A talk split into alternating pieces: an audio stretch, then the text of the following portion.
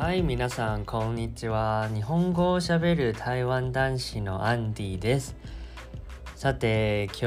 はですね、まだホテルで隔離してるんですけど、今日が14泊目ですかね。今日が14泊目で、あの、明日が15泊なんですけど、でもまあ台湾のルールがちょっと、まあおかしいというか、あの、まあ他の国々だと14泊のあの予約でいいんですけど、台湾だと実は15泊の予約を取らないといけないんですよ。なので、まあちょっとおかしいんですけど、明日の夜0時に出ることができます。おかしいですよね。なんか他の国だと14泊泊まって翌14泊目の翌日の朝チェックアウトすればいいんですけど、まあ、台湾だとちょっと15泊の予約を取ってでまあ16日目の朝出るかもしくは15泊目の夜12時0時過ぎたら出るというのもまあいいんですけどそれなんかちょっと 意味不明だとまあ個人的な意見なんですけど。まあなのでまあ明日の0時に出ることができるので今日がまあその前の日にもう一度あの PCR テストをしないといけなくて今日の午後あのもう一度やりました。でまあ多分まあ 陰性だと思うんですけどまだ結果わかんないんですけどまあでまあ明日やようやく出ることができてでも出ても前のエピソードでもあのお話ししたと思うんですけど出てもあと1週間ぐらいのあの自主健康管理というのがありますのでであの出てからの1週間は外食がダメです友達との集まりも基本的には禁止されてますなのでまあ基本的には、まあ、買い物くらいはいいんですけどあのほとんどの時間はまあ家にいてほしいという ことですね。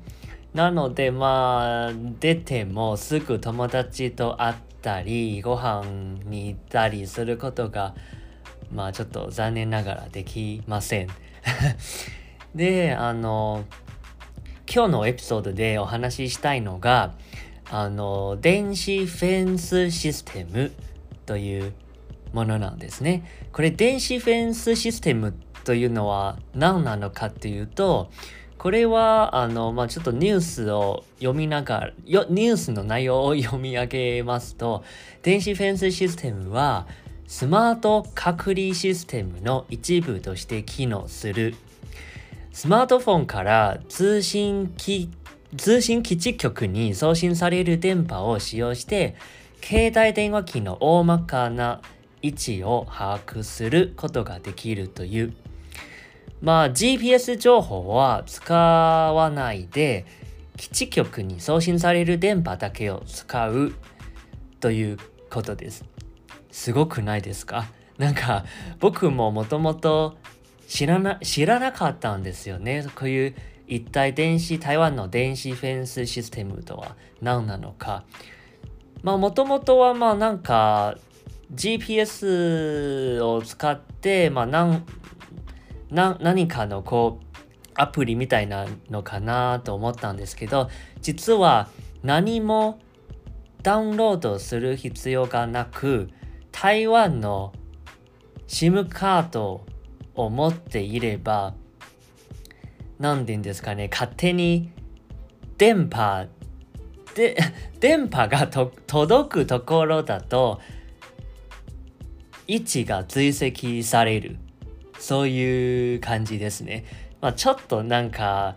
怖いんっていうか、まあちょっと まあしょうがないんですけど、まあこんなちょっと時期ですし、なので日本だと日本に入国したらあの14日間の、まあ、自宅待機とか必要なんですけどでも日本の場合はあのスマートフォンのスマートフォンにあの必要なアプリを登録しないといけなくてあの MySOS 入国者健康なんとかの確認アプリ。あとはまあココアでしたっけ？ちょっとあのまだちょっとよくわからないんですけど、とにかくもう Google マップだったり、そういうあの位置情報の設定保存ができる